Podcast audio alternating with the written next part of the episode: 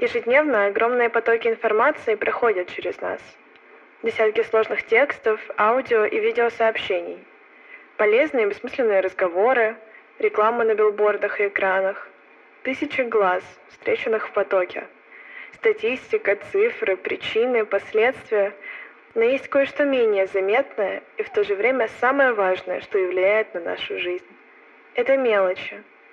Мелочи, складываясь между собой, как частицы пазла на полу, создают вдохновение. Вчера я увидела невероятно красивую девушку в зеленом пальто и очках, как у Леона. Это вдохновило меня купить такое же пальто, хотя я долго сомневалась в этом. Ах да, и еще вспоминая про Леон, я решила подписать фотографию строчкой из этого фильма. Увидев татуировки режиссера Кантемира Балагова, я решила повторить что-то подобное в будущем. Комплимент от близкого человека вдохновил меня записаться на курсы актерского мастерства. А может быть, и это вас на что-то вдохновит?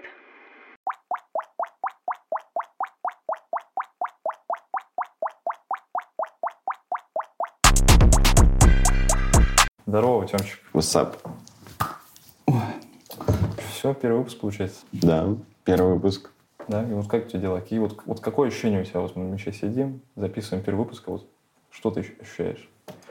Ну, я ощущаю, честно, какую-то уверенность, большое спокойствие, потому что я уверен, что у нас все пройдет отлично, потому что мы очень долго к этому готовились. Мы долго планировали, что мы будем рассказывать нашим зрителям. Поэтому уверенность, только уверенность. А у тебя что? Знаешь, вот воодушевление какое-то. М, А, Да. Вот, вот так вот я, знаешь, вот тихонечко, красной ниточкой вот так вот. Я По- по прохожу чуть-чуть. по чуть-чуть к теме выпуска-то на самом деле. да, а что за тема? Актуальная, актуальная сегодня, актуальная всегда. Актуально всегда, да. Вдохновение. Вдохновение, да. Как вот, вот что ты думаешь, что такое вдохновение? Вот для тебя лично, потому что мы привыкли, наверное, думать, что вдохновение — это какие-то такие очень возвышенные вещи, которые приходят только каким-то гением, я не знаю, там, гениальным Мгм. поэтом, писателем, ученым. А для обычного человека это как будто недоступно. Вот, ну вот как ты считаешь вообще?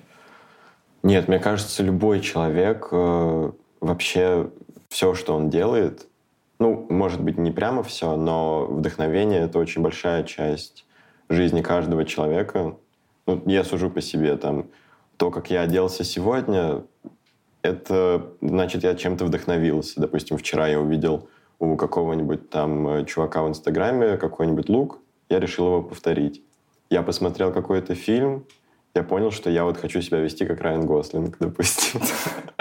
Вот. э, И поэтому вдохновение, мне кажется, это абсолютно доступное для каждого человека слово, чувство. Поэтому оно есть у каждого. Ну, я согласен. Ну, ты тут сказал про Гослинга, я вот заметил, что ты изменился. Вот все говорят, все говорят, что я изменился. Вот постоянно говорят, что я изменился. Естественно, я изменился. Я должен был измениться. Новый фильм с Райаном Гослингом вышел.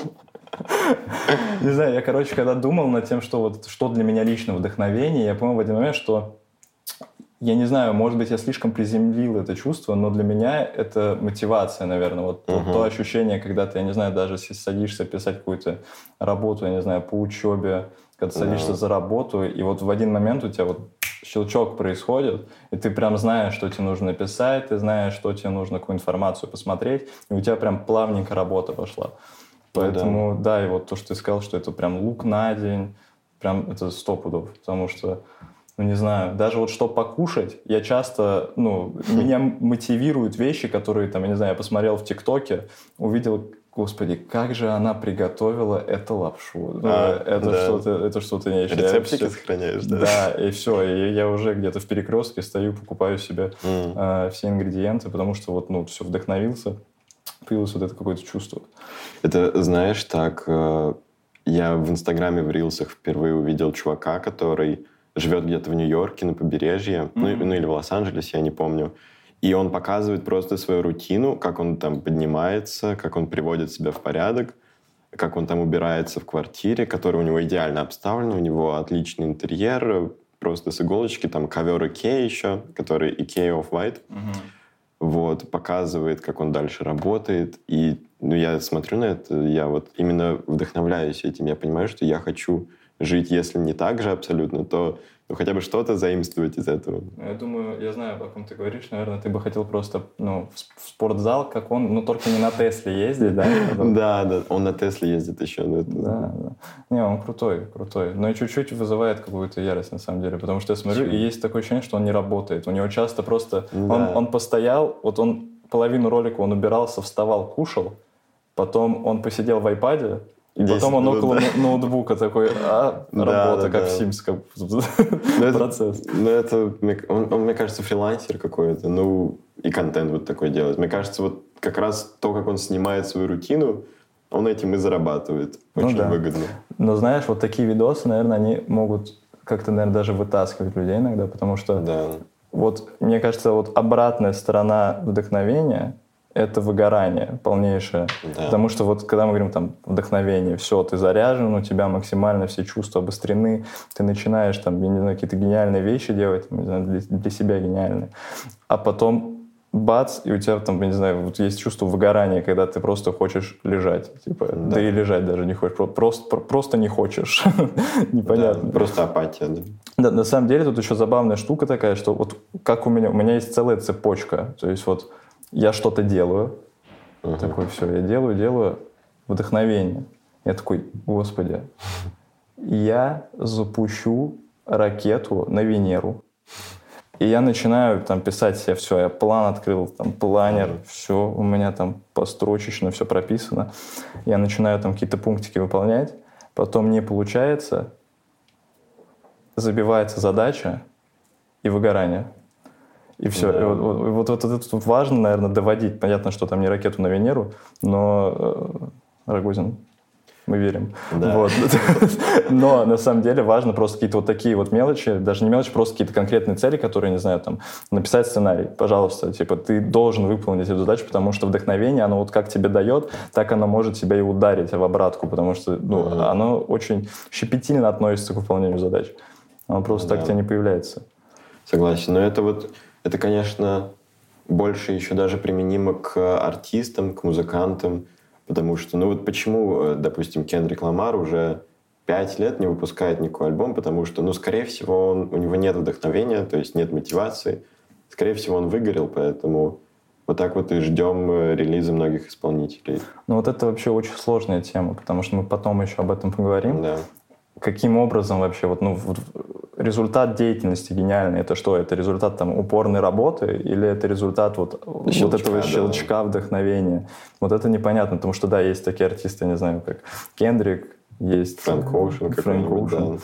Ну, давайте наших локальных возьмем. Оксимирон тот же, да, да который да, долго да. не выпускал. Шесть лет. Ну, вот он как раз в одном треке говорил, что он был не уверен в себе шесть лет. Да, а потом взял вот и, и выпустил. А да. Непонятно было бы, что если бы он выпустил там три года назад, было бы это такое же качество. Да.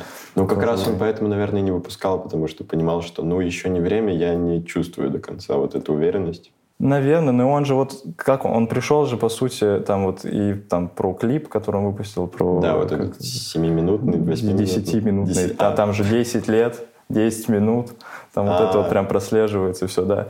А, он же там, по-моему, и говорит о том, что вот вот он по сути он все это время развивался, вот эти все 10 лет, то есть он, ну, наверное, из, там, я не знаю, с какой-то интеллектуальной точки зрения, но, мне кажется, в большей степени он говорил именно про какую-то свою ну, моральную сущность. Вот. И да. это тоже очень важно, потому что, вот с одной стороны, когда мы говорим там, про вдохновение, что это вещь, которая вот она появляется во время, там, не знаю, работы, не работы и так далее. Uh-huh. А, мне кажется, не стоит забывать о том, что, ну, лично для меня, понятно, что, возможно, у кого-то по-другому, а, вдохновение — это все равно какое-то саморазвитие. Потому что, вот, не знаю, когда вы находите область, в которой вам интересно развиваться, оно же вызывает вот это вот чувство, оно идентичное вдохновению. Когда ты просто сидишь такой, я не знаю, блин, хочу делать э, 3D-графику. И ты начинаешь там изучать все вот это, и у тебя вот начинается. Потом какое-то там, опять же, какое-то там выгорание, потому что что-то не получается, и да. ты должен вот его преодолеть. У меня такое было, вот знаешь, про вот саморазвитие я, короче, где-то в девятом классе. У меня закончился пубертат. Я такой, все, я понимаю что-то. Я понимаю, что нужно развиваться. Ну вот, я, короче, вел документы просто потому, что, чтобы, не знаю, там, не сойти с ума. Иногда все равно эмоций много. И я вел документы, я просто писал все мысли, и я в один момент пришел э, к идее того, что, что на меня должно влиять, чтобы я получил максимальный профит своего саморазвития. Я там выделил три mm. вещи. Это образование, это спорт и саморазвитие. Ну вот любое, типа духовное, вот там книжки почитать, я не да, знаю. Фильмы там, посмотреть. Фильмы посмотреть, да. И вот эти три вещи, которые наверное, вот в совокупности, если вот они ровненько вот так идут, идут, идут, как будто вот, вот как шкала в игре. Да, да, да. До, до какого-то, чтобы сделать там Mortal Kombat, вот это, это все. Бац, и у тебя появляется вдохновение. Это круто. Согласен, да. И даже, знаешь, если наступает вот такое выгорание, ну, нечем вдохновиться. Мне кажется, в этих случаях даже полезно ну, вот это, это то, о чем мы поговорим подальше, как его найти, но чуть-чуть сразу затрону. Мне кажется, есть э, вещи, которые могут искусственно вызвать у тебя вдохновение, то есть специально посмотреть какой-то фильм, э, специально прочитать какую-то книжку. Угу. Мне кажется, это тоже очень полезно. А иногда, мне кажется, даже стоит замечать, что вот вокруг происходит, потому да. что иногда реально есть ощущение, что судьба подкидывает тебе какие-то такие вот угу. э, билетики. Не знаю, вот у меня тоже об этом чуть попозже поговорим, но не могу не упомянуть, что просто в один момент вокруг меня очень много стало информации про Мартина Идена. Просто, mm. ну вот на каждом углу, я не знаю, я в день мог несколько раз услышать, потом еще в ТикТоке мне какой-нибудь там топ-10 книг. Я думаю, ну, по-моему, что-то не так, нужно прочитать. Ну вот, это прям помогло, наверное, mm. потому что сама история, которая там указывается. Ну а что еще вот именно тебя вдохновляет, если мы конкретно говорим про нас? Вот назови там пару вещей. Слушай, мне кажется, меня может вдохновить все. Вот реально. Просто вопрос в том, вот где я это ищу. И мне кажется, и в каждом человеке тот человек должен понимать просто, что вот он ищет вдохновение, что он... Это как э, Вирджил говорил, что угу. воровать, там, я не знаю, не то, что вот я не знаю, там, воровать э, какой-нибудь стиль и так далее, да, это неплохо. Ты берешь чей-то стилек, берешь его, накладываешь на себя, плюс у тебя есть какой-то там свой самобытный еще стиль. Это преобразуется и так далее. Ну вот поэтому вот не знаю, я вот везде ищу. Я когда там, я не знаю, занимался спортом перед соревнованиями, прям сидел в наушничках, как, uh-huh. не знаю, там уроки, все, я сижу прям такой, сейчас выйду. Ну вот э, фильмы, не знаю, какие-нибудь личности. А тебя? Вот, ну, меня вдохновляют очень... Э, недавно я очень увлекся мафией, фильмами про мафию, всем, что э, с этим связано. Я посмотрел «Клан Сопрано», там много фильмов э, Мартина Скорсезе, который как раз на этом, ну вот, до нулевых он специализировался прямо. Э, с Аль Пачино, с Робертом Де Ниро. И был один такой момент, когда я посмотрел Донни Браско фильм, там играет Аль Пачино и Джонни Депп, и Аль Пачино, он такой, ну, старший, он учил э, Джонни Деппа, как вести себя, как должен себя вести мафиози. И там был один такой момент, он рассказывал, как надо носить деньги э, такому гангстеру настоящему. Их надо сворачивать в трубочку, обматывать резинкой, и э, снаружи должны быть крупные купюры. Честно, я попытался так сделать, я попытался это адаптировать. Один день я так походил, понял, что это выглядит очень кринжово, и перестал. Ну, то есть вот вдохновение я даже нашел в такой вот мелочи абсолютно. Это, ну, типа, две секунды это показывали. Вот. А что еще? Меня очень вдохновляет баскетбол. Я очень люблю НБА уже года с 16 смотрю. Я не особо играю, но типа именно следить мне нравится. И все баскетболисты, когда приходят на игру, они идут вот по трибунам тоннеле, они все одеты буквально с иголочки – очень все красивые, очень нарядные. Вот, и некоторые аутфиты хочется чуть-чуть украсть, адаптировать как-то. Вот, вдохновение нахожу даже в таком. Угу. Ну вот на самом деле, подытожив, если, во-первых, вдохновение — это не то чувство, которое невозможно достичь, если ты не какой-то гений. Это вдохновение, это, по сути, то, что нас окружает, да. и то, что ты сам за что-то цепишься. То есть да. это ты послушал музычку, вспомнил про то, что Господи, сегодня я пойду в огромной куртке с капюшоном, который закрывает лицо, потому что ты послушал Кани. Я не знаю, э, там ты увидел какого-то блогера, который там приготовил вкусно покушать, ты сам захотел там вкусно приготовить. Угу. Ну вот, Но еще, наверное, вот самое главное, нас вдохновляют истории. То есть фильмы, Да. Книги, я не Ну, знаю. сама там, история, Да, да. сама история, да. Нас вдохновляет история, история о людях, то есть вот эти все биографии. Мгм. Вот, на самом деле, мы потом тоже об этом поговорим. Э, обожаю смотреть э, байопики какие-то качественные, это Мгм. очень круто. Потому что ты после этого какой-то реально заряженный, ты думаешь, все, я открою тоже Макдональдс. М. Вот. Ну и э, в том числе поэтому многие там, предприниматели или просто какие-то известные люди, они советуют читать автобиографии. Допустим, мне кажется, самая популярная автобиография это, э, ну, наверное, биог- автобиография Тома Форда. Генри Форд, Генри Форда, да. Мне кажется, ее приводят в пример везде. Ее читает каждый там предприниматель, который хочет построить бизнес. Мгм, да. Но я, честно, не читал. Я тоже не читал, но.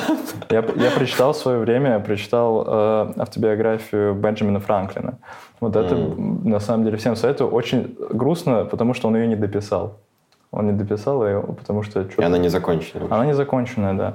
Ну вот. И там очень много интересных вещей говорится о, о о самоконтроле. То есть как вот он себя совершенствовал, как он стал тем человеком, которого мы знаем.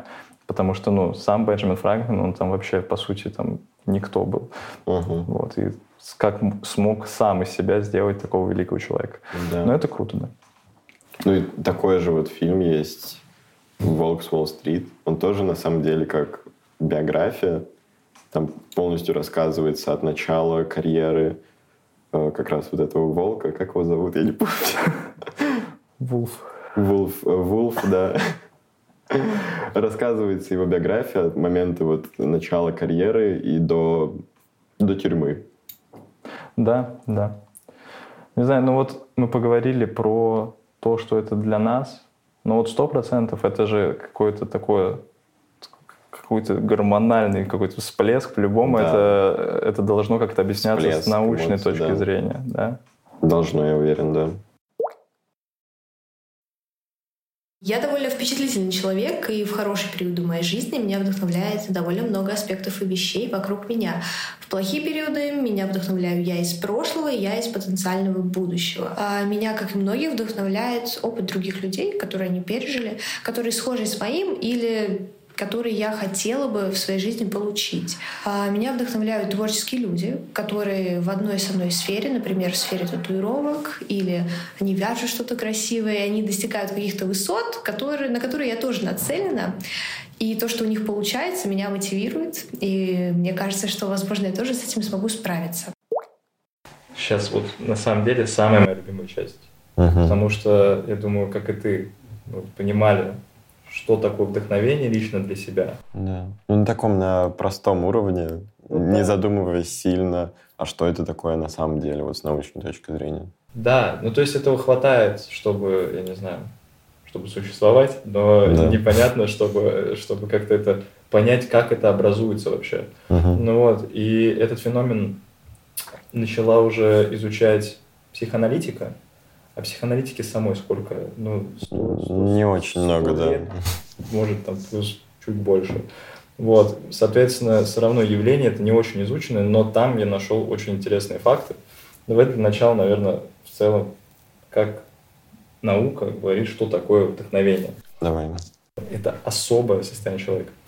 Особое, которое характеризуется, как мы с тобой говорили, когда ты работаешь, там у тебя все, все на максимум, высокой производительностью, огромным, огромным подъемом и концентрацией сил человека, как эмоциональный концепт уже. Это состояние является типичной чертой и составным элементом творческой деятельности. Ну, мы часто говорим как раз уже про вдохновение, уже там, в контексте, наверное, каких-то, не знаю, там, художников, поэтов и так далее. Мгм. Прям людей, которые максимально с творчеством работают.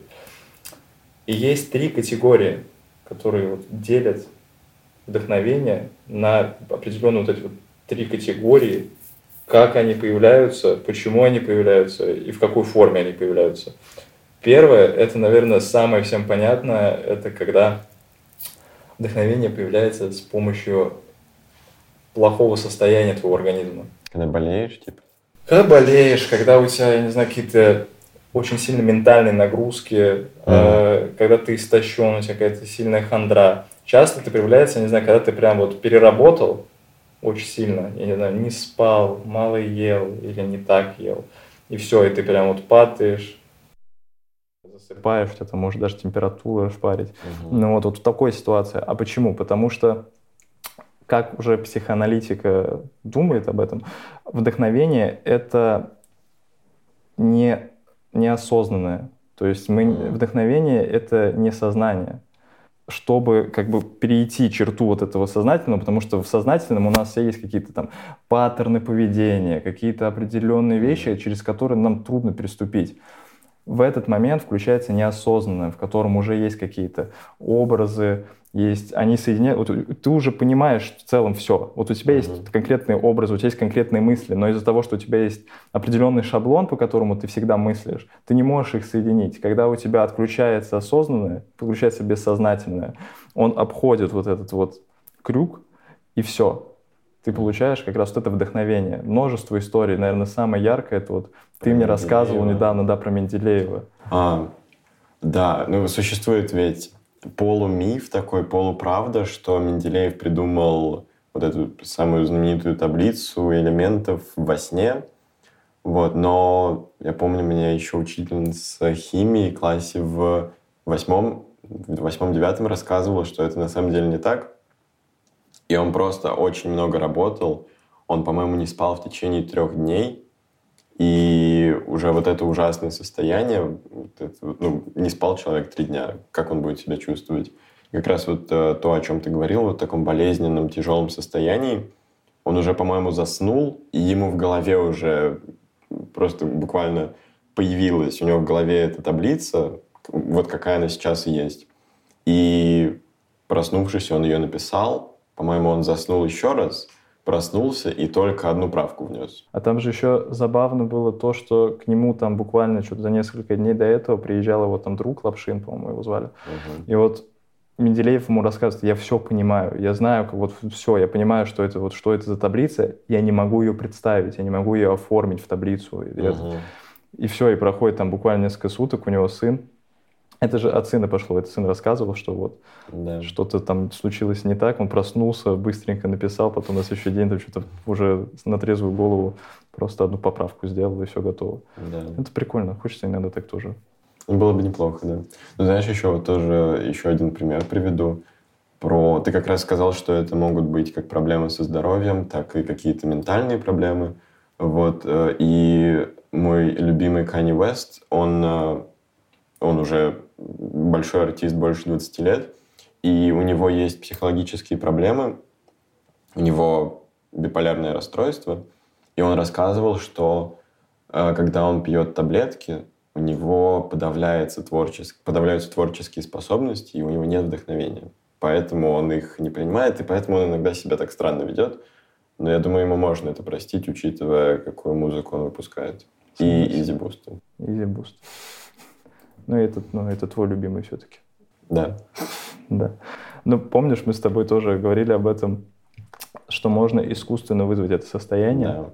Да. В общем, когда... Попробуйте, потому что это на самом деле очень интересно. Когда засыпаешь, нужно взять какой-то предмет. Я не знаю, там ручку, ручку да. например, да. И вот, я не знаю, как-то можно руку так вот поставить, чтобы вот в моменте, когда вы уже все, вы падаете в сон, вы отпустили эту ручку, ручка чуть-чуть там, да не знаю, какой-то предмет на вас упал, и вы угу. поняли это, и вы находитесь в этот момент в таком состоянии, как будто ну, в двух измерениях. Ты, ты как бы уже и спишь, но как бы и не спишь, и мозг начинает работать совсем иначе. Очень часто же, я не знаю, там ночью именно приходит там какие-то идеи, да. все, надо встать, записать, ты лежишь, просто пытаешься заснуть, а у тебя все, у тебя открывается какой-то Да, в три часа ночи понимаешь, что надо начать новую жизнь. Да, да, да, это вот от этого и можно попробовать с ручкой, на самом деле. Да, ну то есть э, шаблон действия такой, типа вы ложитесь спать, э, вот так вот берете в руку ручку, засыпаете, она у вас падает, вы, естественно, просыпаетесь, потому что сон еще не глубокий, и в этот момент какая-то идея должна прийти в голову.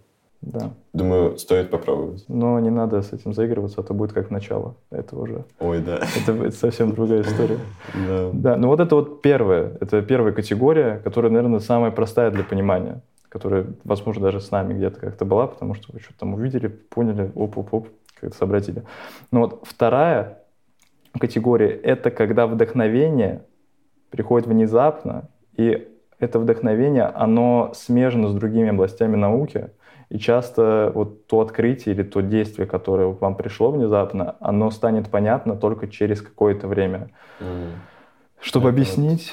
Вот, как раз многие же ученые еще там в Древней Греции очень давно они предсказывали что-то, что э, ученые выявили только через там, несколько, несколько э, столетий назад.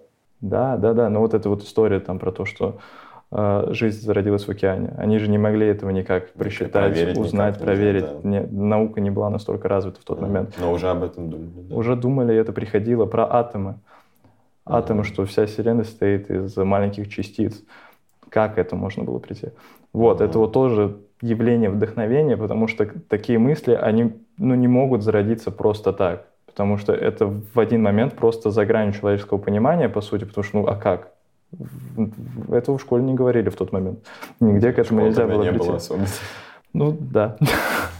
Вот, поэтому, ну вот это очень интересный феномен, потому что на самом деле э, мы можем посмотреть прямо на совсем древних, там, каких-то народностей, которые вот что-то такое предсказывали, mm-hmm. вот, а можно посмотреть, на самом деле, даже какие-то там достаточно недавние там, ситуации там, с Эйнштейном и так далее, которые там вот пройдет только какое-то время, и да. можно доказать уже вот это. Угу. Да. Но третья категория, она самая понтовая. Вот реально, у нее, у нее есть отдельное название. Это истинный уже, да? Ну, истинный. Да. Прометеевский. Извините, Прометеевский. Творческий импульс. Как красиво. Честно, даже без Все четыре слова очень красивые. Хочется оставить, вот, не трогать вообще.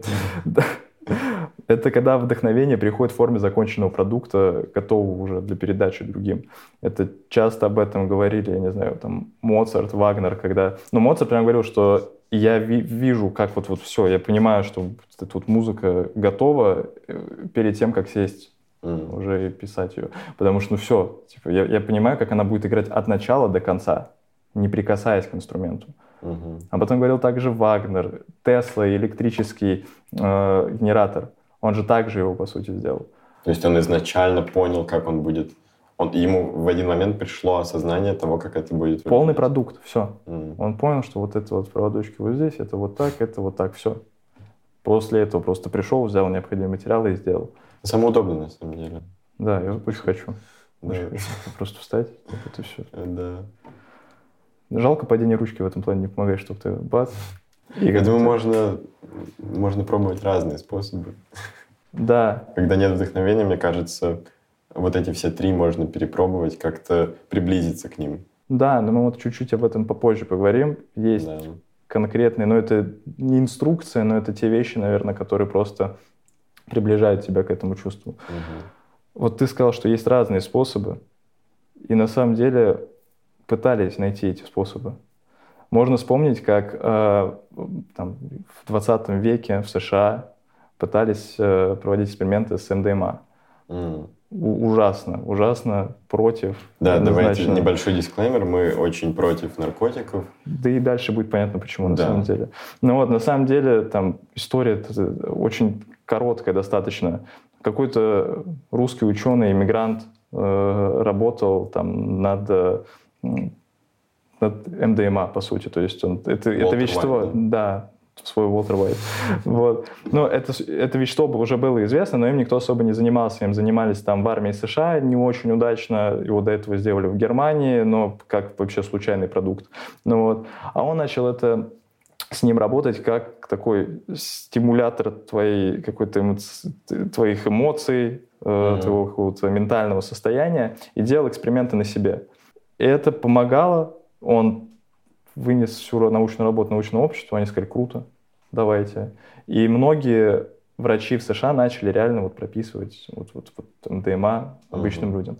Но, естественно, как и всегда, происходит, что МДМА выскочила на улице, и да. появился даже уже не МДМА, а экстази, а это вообще какая-то лютая смесь, жесть, смесь всяких там других веществ. Это ужасно.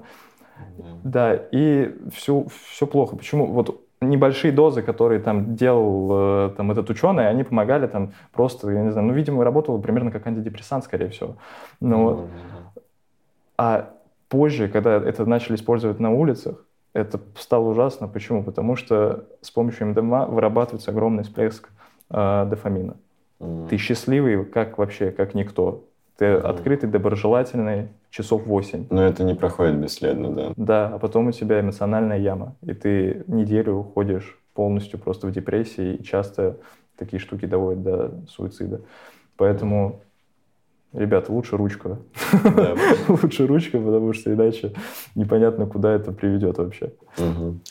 А, слушай, ну раз мы уже об этом начали, а, про влияние каких-то веществ на мозг, есть же еще теория, которая раскрывалась в фильме «Люси», «Люси, Люси», а, вроде Люк Бессон его снял, mm-hmm. где Скарлетт Йоханссон в главной роли. И там э, в основе фильма лежит гипотеза о том, что человеческий мозг работает на сколько процентов? По-моему, в фильме говорится, что на 10. Да, на 10. Но это такая научная теория, считается, что там некоторые думают, что на 1% работает, некоторые думают, что на 5, на 10. Вот. И там как раз главная героиня, она, у нее открываются вот эти новые способности, и с э, течением фильма у нее эти проценты повышаются, повышаются. Она становится ну, буквально сверхчеловеком. Ну да, она становится информацией, по сути. Она в конце да. фильма стала информацией. На самом деле, я знаю, что тебе не особо зашел фильм этот. Да. Ну так, мне он не очень нравится. Мне очень понравился. Но идея ну, прикольная. Жанр вот обожаю такой, и Люк Бессон не подвел в этот раз. Вот. А, есть прям официальная гипотеза о том, что человеческий, обычный человеческий мозг работает там на 5%, мозг гения работает на 10%, а мозг человека, который пережил клини- клиническую смерть, работает на 15%. Но тут очень непонятно тогда, почему мы не видим какие-то вообще гениальные вещи от людей, которые пережили да. клиническую смерть. Да, мы знаем там некоторые случаи, когда э, подобные пережили какие-то известные люди, как там, не знаю, какие-нибудь актеры крутые, но угу. Ну, они не открыли нам ракету, которая полетит на Венеру, извините. Нельзя, у меня цель, иначе выгорание будет.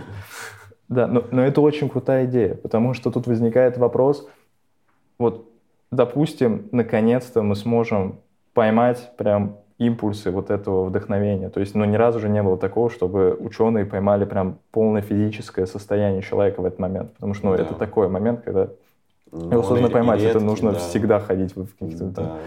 Вот. А, сможет ли человек нормально жить, если вот мы изучили это все, мы понимаем, как повысить уровень там, головного мозга. Все, мы сделали.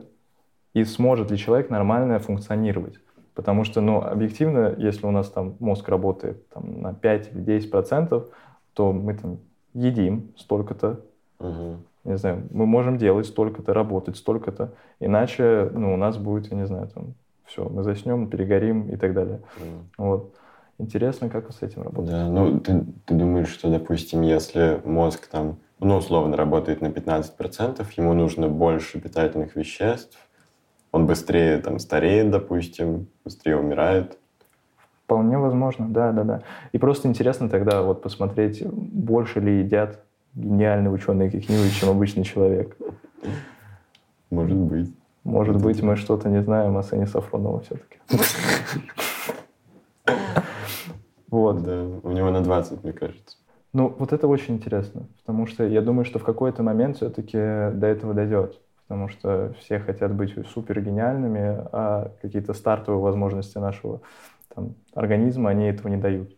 Но это опять же, вот возвращаясь к тому, о чем мы говорили раньше, э, возможно, эта теория, она такая, э, она, она как проведение, и через сто лет э, люди скажут, черт возьми, а сто лет назад люди это поняли, им никто не поверил, а это оказалось правдой. Да. И все будут смотреть Люси как Библию. Да. Да. Но фильм все равно не очень. Ой, ну ладно. Мне кажется, здесь мы все обговорили, потому что на самом деле очень мало информации. Реально мало информации, потому что... И в школе этого не проходит вообще, даже не затрагивают. Ну, естественно. Я думаю, у нас в целом это все равно и психоаналитика, психология. Но вот такие вещи а из-за того, что и психоаналитики-то самой не особо много. Тут все вещи связаны как там бессознательные и так далее. Да. Тут очень мало можно чего нарыть, но очень интересно. Очень интересно, потому что, возможно, через какое-то время можно будет сделать, я не знаю, какую-то операцию, где сделать какой-то допинг мозгу, и я наконец-то построю ракету на Венеру. Счетчик э, ракеты на Венеру 3. Ладно. Пока ноль, на самом деле. Ну, вот. то, то-то еще будет. Да. Может, тебе надо пережить клиническую смерть? Я думаю, надо все переходить. Да, согласен. Переходим. Для меня вдохновение — это, безусловно, очень важная вещь, потому что без особого чувства, которое тебя может подтолкнуть к созиданию чего-то нового, ничего нереального и нового, и действительно качественного никогда не получится. Для меня вдохновение — это некая возможность и некая уверенность, наверное, безоговорочная в том, что у тебя обязательно получится сделать то, что ты хочешь, и понимание того, что ты сможешь сделать так, как ты представляешь это у себя в голове. Мы уже поговорили, на самом деле, о многих составляющих вдохновения. То есть мы говорили там про науку, мы поговорили, не знаю, про то, как мы это видим. Но мы постоянно возвращались, постоянно упоминали какую-то творческую жизнь общества. Угу. Мы, не знаю, там говорили о рэперах, говорили там о разных деятелях искусства. И действительно, вдохновение — это ведь очень важный аспект в искусстве. Но это культурное важное вдохновение вообще, оно огромное, мне кажется без вдохновения не создается ничего э, великого, мне кажется. Вот, наверное, да, наверное, да. Причем это же тоже важно, что о вдохновении говорили ну, очень давно, но древние греки. Все эти музы, все девять богинь этих прекрасных, которые, да. э, по сути, являлись покровительницами вот как раз искусства и науки. И обо всем, о чем мы говорили как раз сегодня, это э, имеет место быть здесь. Угу. Я начал изучать этот вопрос. Я посмотрел, там, что вообще муза сделала для человечества. Ну, потому что, по сути, вот там, долгий период вдохновения именно вот так вот показывали как музу.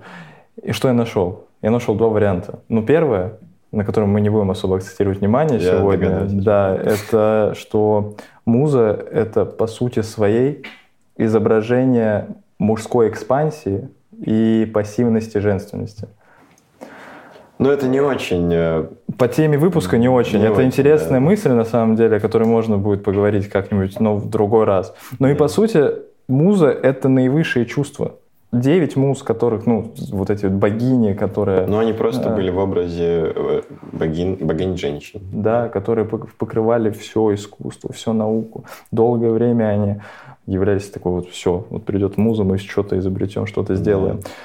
Ну и об этом еще очень часто говорили поэты, э, там Пушкин, э, Есенин, все же упоминали, что у них есть какая-то муза. И в «Смешариках» была серия про музу, я помню. Да, да, бараш. Вот. А, но тут, знаешь, какой вопрос возникает? вдохновение — это вот что-то такое божественное, да? Это вот какая-то богиня, которая может э, прийти к тебе, а может не прийти. И ты никогда в своей жизни не сделаешь ничего достойного, гениального, если она к тебе не придет. Сколько бы ты ни работал и что бы ты ни делал. Либо вдохновение — это все-таки просто очень очень, наверное, такое запоминающееся чувство, которое вот, вот, вот так вот и показали, как очень красивую mm-hmm. девушку-богиню которая нарабатывается, которая появляется как раз-таки когда много работаешь работы. методом проб и ошибок, ты это имеешь? Да, да, очень такая протестантская эта теория. Да. да, но действительно этим же вопросом задавались. Это вот, наверное, вот на сегодня это мой главный вопрос, на который, вот честно, я ну, вроде как бы для себя нашел ответ, я хочу, по крайней мере, в это верить, но mm. это вопрос, который вот, ну, заставляет меня задуматься до сих пор. А, является ли возникновение там, не знаю, художественного воспри... там, произведения, э, научное открытие результатом холодного рассудка, расчетов, долгой деятельности, или является, по сути, просто каким-то щелчком, mm. интуитивный характер, который вот носит? Я думаю, что одно без другого невозможно. Э, часть творческого процесса, она достигается вдохновением, а другая часть как раз холодным рассудком — кропотливой работой и старанием. Мне кажется, если э, человек хочет написать какую-то песню, создать какой-то шедевр, у него это по щелчку пальцев не придет, и надо э, суммировать и знания, и вот это вдохновение, которое приходит, просто умело применять и то, и то. Но мы тут говорим, получается, о очень важной взаимосвязи вот, вдохновения и деятельности человека. Да. То есть вот как раз пришло время рассказать про Марсона Идена. Да. Но достаточно популярная книга, наверное, многие читали. Вкратце, это история о том, как человек, который был, находился на самом там, низшей позиции в обществе, стал самообразовываться и стал гениальным писателем. Угу. Ну, он там, конечно, потом у него не очень хорошо получилось, потому что расстроился в целом в обществе.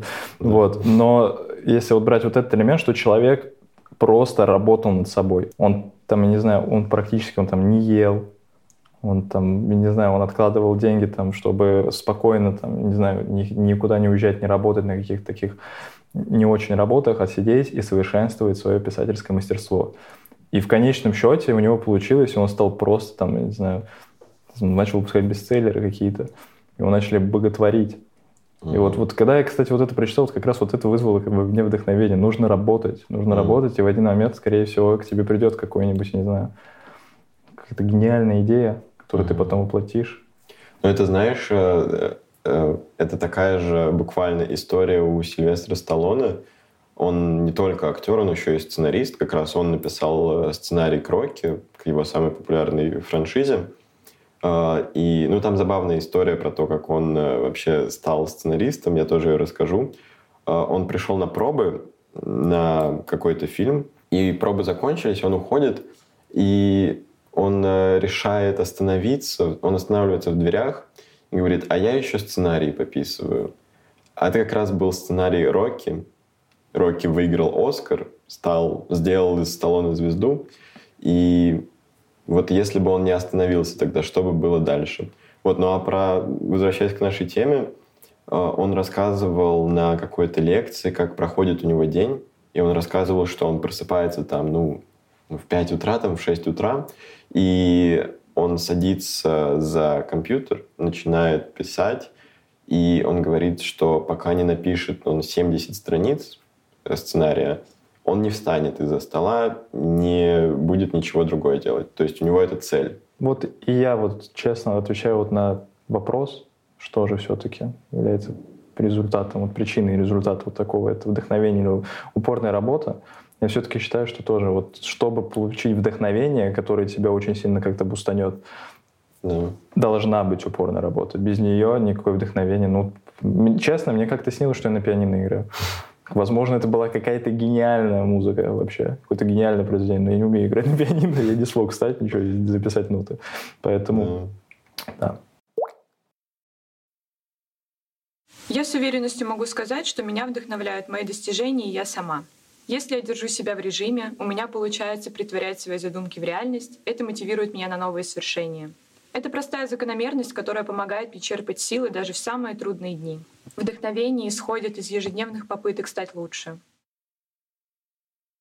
Я могу на самом деле найти вдохновение во всем, но, как правило, нахожу его в музыке, как бы это очевидно и банально не звучало. Я могу просто переключать на шафле песни и представить различные картинки, которые э, либо будут использоваться в моем профессиональном плане, либо просто для души. Вот, я могу слушать песню и уже видеть картинку, как я вижу номер, если мы говорим о как раз-таки моей э, работе, что-то вроде профессии, да. Я уже представляю картинку номера, как это выглядит э, на сцене.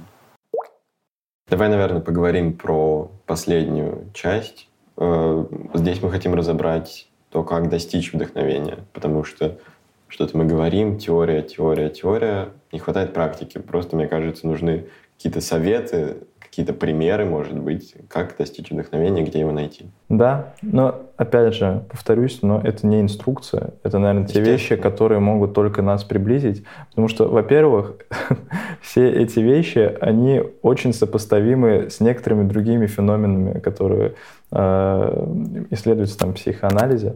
Не знаю, например, невротизм. Mm. Истоки невротизма и вдохновения, они одни и те же, по сути потому что подключается бессознательное. Ну вот, и по сути, вот все то, что мы можем сейчас рассказать, оно может привести, ну, на самом деле, к иному. Ну. Вот, но э, просто пока непонятен, непонятно вот это вот различие импульсов, которые один приводит там, к вдохновению, другой к какому-то невротизму, поэтому я думаю, ничего здесь в этом страшного нет, но это интересно. Интересно. Мгм. Ну вот первое, наверное, что вот может привести, это вот мы говорили вот как раз про то, что нужно привести себя в какое-то такое состояние. Ну не то, что Да. самостоятельно заболеть, я не знаю, а просто вот история с ручкой, да? Но помимо всей этой истории, тебя в это состояние может окунуть какое-то яркое событие. Не знаю. Допустим, впечатление какое-то, да. Да. Поездка куда-то, встреча с какими-то людьми, которые тебя вдохновят.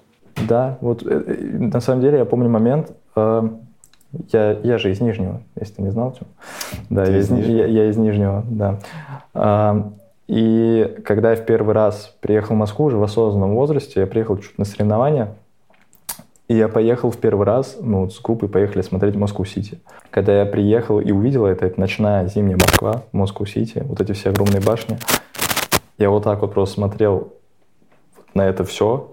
Я тогда, это, я не знаю, мне кажется, класс восьмой.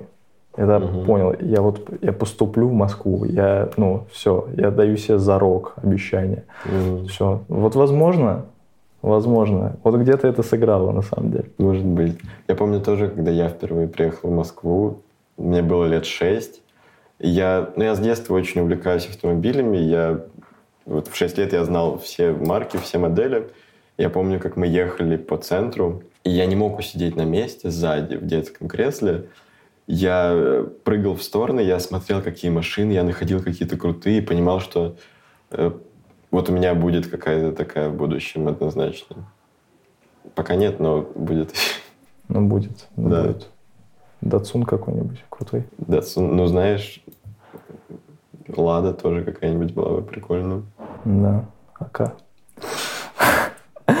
Но на самом деле вот яркие события это тоже очень связано, с, наверное, с каким-то эмоциональным интеллектом, и целым эмоциональной сферой человека. То есть, ну, для кого-то яркое событие — это салют. Ну, он вышел, увидел Да. и просто был в шоке. Да? А для кого-то, я не знаю, что-то должно быть намного крупнее. Потому что, по сути, яркое событие должно тебя прям выбить из адекватного состояния, вот, вот из сознательного. Да. Оно Ну, должно тебя- яркое впечатление. Да, должно оно быть. должно выбить тебя в бессознательное, чтобы вот как раз дать импульс вот этому э, толчку вдохновения. Мгм. Я думаю, поэтому люди и путешествуют многие. Наверное, да, вот как Усачев говорил очень интересно на интервью Мгм. о том, что почему в детстве как-то все вот по-другому было. Да. И да. время как-то дольше тянулось, такое ощущение. А сейчас все быстро-быстро. Потому что каждый день что-то новое. Да. Ну, поэтому действительно путешествовать очень полезно и интересно. Я в этом плане завидую чуть-чуть музыкантам и артистам, которые ездят в туры. Особенно, ну, знаешь, э, ну, навряд ли какой-нибудь там Бульвар Депо, который едет в тур по России, очень хочет посмотреть на Воронеж, и Воронеж его вдохновит. А вот какой-нибудь западный артист, который приезжает в Европу, ну, я имею в виду из США, он, наверное, очень много впечатлений привозит себе. Сто процентов. Да даже у нас же мо- можно таких э, примеров привести. Ну, Little Big, они же безумно популярны в Европе. Да. Ну, они что, ездили постоянно с концертами. Мгм. Вот, и на самом деле в совокупности, наверное, вот, вот на чем вот эти два факта будут стоять, твой, твой эмоциональный интеллект, твоя эмоциональная сфера, сверху стоит у нас, соответственно, какое-то событие, но снизу базисом все-таки является твой интеллект в целом, твои умственные Да. способности. Это вот к тому, что, о чем мы говорили, что нужно работать, чтобы получить вдохновение. Нужно работать над собой, саморазвиваться, учиться и так далее. Почему? Потому что, ну, опять же, история, извините, с тем, что, возможно, я гениальный гитарист, пианист. Пианист, да. Возможно. Вот. Но я не умею. Мне хоть ты приснись, хоть, не знаю, целая мелодия мне в образом мне появись, но я же не сыграю. Вот история об этом, что ты Мгм. должен как-то саморазвиваться, и только с помощью саморазвития, упорной работы ты дойдешь до такой точки, когда на тебя что-то или кто-то, возможно, повлияет, и все получится. Ну и поэтому как раз важна насмотренность, то есть э, то, сколько фильмов ты посмотрел, сколько книг ты прочитал, насмотренность, начитанность и прочее. То есть э, должно быть именно много впечатлений.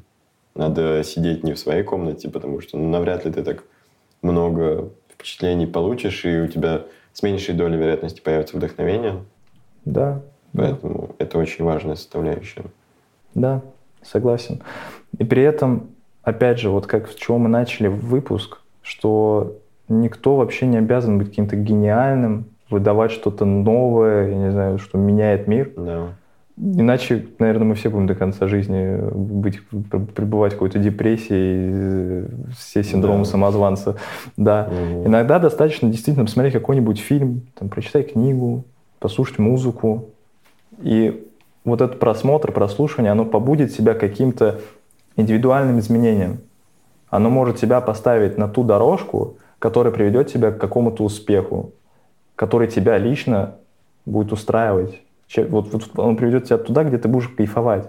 По сути, вот этот выпуск, этот выпуск, он родился из того, что мы с тобой смотрели клип Эйсепа Рокки. Да, мы смотрели клип, э, на самом деле не очень популярный клип, навряд ли даже многие фанаты Эйсепа Рокки знают про эту песню, про этот клип, потому что он идет 12 минут. Он, выш... он выложен на канале Aesop Mob, именно не mm-hmm. на канале Рокки. Э, трек называется Money Man Put That On My Set там две части. И как раз э, очень интересное там начало, ссылки к которому, возможно, вы где-то уже видели. Да, да. Всем советуем клип посмотреть. Да. Клип классный.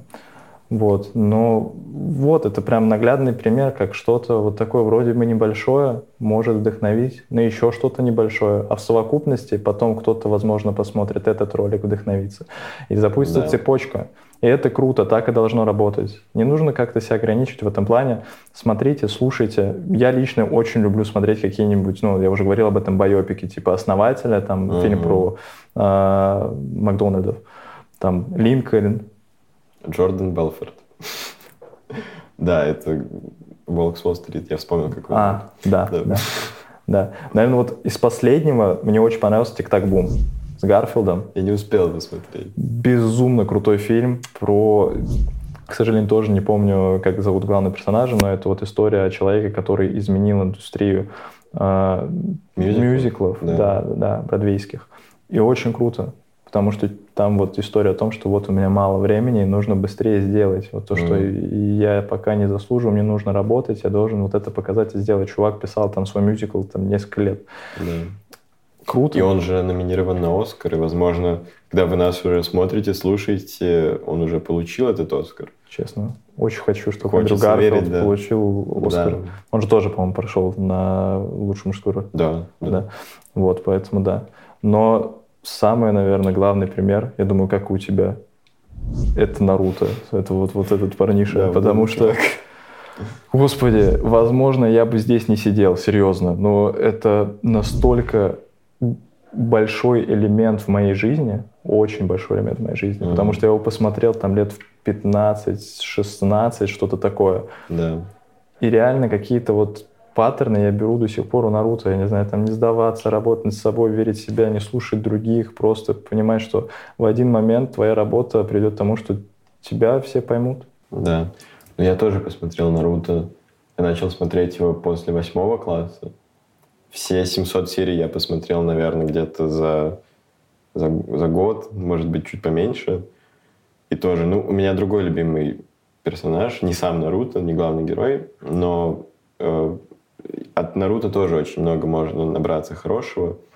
И когда ты смотришь там... Я помню, как я с утра просыпался перед школой, смотрел серию, и у Наруто все очень плохо. Его там... Э, его унижают, его там избивают, но он все равно встает э, и с полный энтузиазма идет тренироваться дальше. Вот когда я смотрел такое с утра, у меня была очень большая мотивация пойти все-таки на уроки сегодня и что-то доказать всем. Да, да. И работать дальше. Да. И вот такие вещи, они вдохновляют. Да.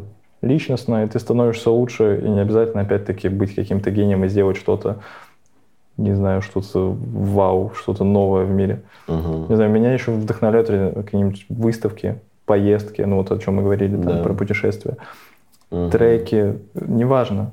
Очень да. спокойно. Ты пришел на выставку, посмотрел, где-то зацепился глазиком, потом ты бац, где-нибудь, не знаю, в презентации даже на пару ты куда-нибудь сделаешь, там что-нибудь ставишь, то, что тебе понравилось.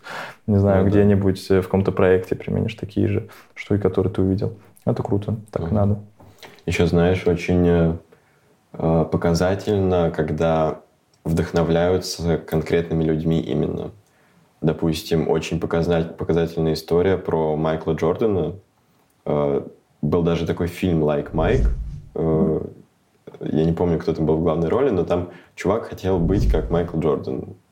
И вот сейчас, ну, я уже упоминал, что я очень люблю НБА, и когда у игроков спрашивают, там, почему вы стали играть в баскетбол, почему вы начали заниматься, почему вы пошли на секцию, и кто ваш любимый игрок, на все эти вопросы один ответ – это Майкл Джордан, потому что в 90-е они смотрели на него и хотели быть как он. И вот всецело вдохновлялись им.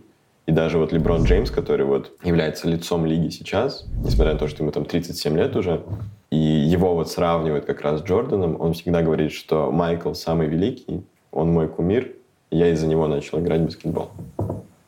Да, это круто. Это круто. Да.